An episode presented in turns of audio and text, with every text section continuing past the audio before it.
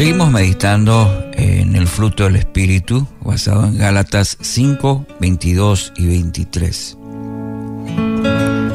La carta del apóstol Pablo a los Gálatas intenta corregir las enseñanzas de los falsos maestros que se habían metido en la iglesia. Los creyentes en la iglesia habían abandonado la libertad con la que comenzaron su vida en Cristo para abrazarse a un legalismo que alimentaba una espiritualidad carnal.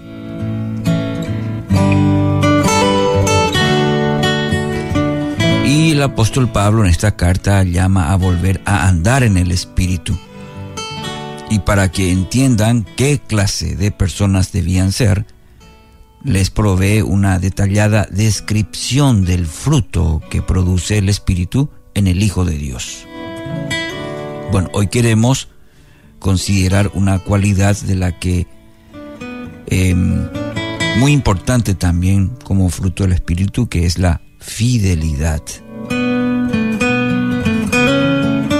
La palabra que emplea Pablo, pistis, el término en griego, que generalmente traducimos como fe. En este contexto, sin embargo, vamos a encontrar que se refiere a una persona que es confiable, responsable, fiable. Mirando un poco el contexto eh, y la palabra entonces se acerca más hacia, hacia ello. Persona que es confiable, responsable, fiable. Y la actitud tiene sus raíces en una postura de firme confianza en Dios, la cual es indispensable para caminar con Él en medio de los desafíos, las dificultades, contratiempos que son parte de nuestra vida en un mundo afectado por el pecado. Esta actitud es comparable a la absoluta confianza que posee, por ejemplo, un niño, un niño que confía en sus padres, no duda de que ellos pueden solucionar sus problemas, que pueden sanar sus dolores, que proveerle lo que necesita ante cada desafío que enfrenta. Así es el niño, cree, confía eh, en sus padres, que van a tener las respuestas a todas sus preguntas y, busca instintivamente, eh, sin siquiera ser consciente de ello, que suplan sus necesidades básicas de alimento, de afecto, de aprecio, vestimenta, seguridad está confiado que sus padres van a proveer. Del mismo modo, el hijo, en el ámbito espiritual, el hijo confiado sigue aferrado a la convicción de que el Señor es bueno y convierte todas las situaciones en provechosas para, para sus hijos, sin importar lo adversas que puedan ser las circunstancias por las que atraviesa. Esa convicción lo convierte a su vez en una persona confiable. ¿Mm? Mire cómo se traduce esa confianza en el Padre.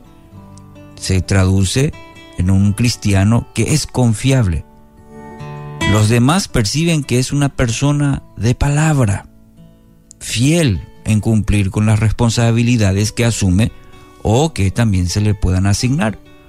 Un buen ejemplo lo proveen los hombres asignados por el rey Joás al trabajo de reparar el templo, ¿recuerda?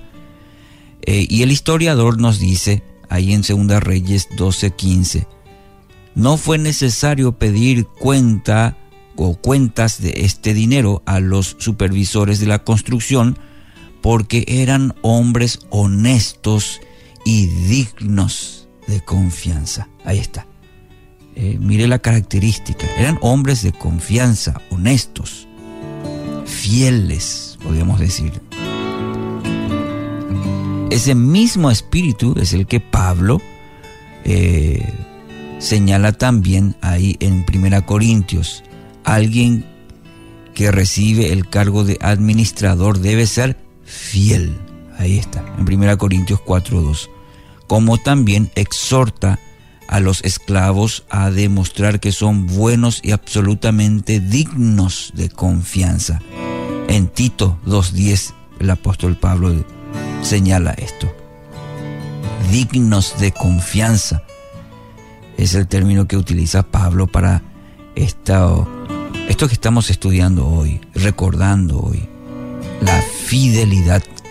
Debemos ser dignos de confianza, fieles. Querido oyente, la seriedad con que nos tomamos los proyectos que nos han confiado, por ejemplo hoy, en tu trabajo, en tu familia, te van a confiar le van a confiar proyectos, eh, situaciones.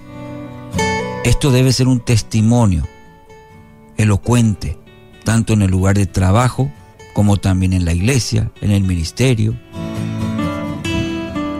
de la transformación que Dios obra en nuestro corazón. Debe ser un testimonio, debemos ser dignos de confianza nos distingue de aquellos que solamente trabajan cuando perciben que pueden sacar algún provecho personal. Que no sea nuestra vida hoy así. Un pensador, Charles Robinson, dijo una vez, la recompensa por ser fiel sobre pocas cosas es la misma que por ser fiel sobre lo mucho, pues el énfasis recae sobre la misma palabra, los fieles serán los que entren en el gozo de su Señor. Que hoy, sí, este día, en todo lo que hagamos, nos encuentre siendo fieles en todo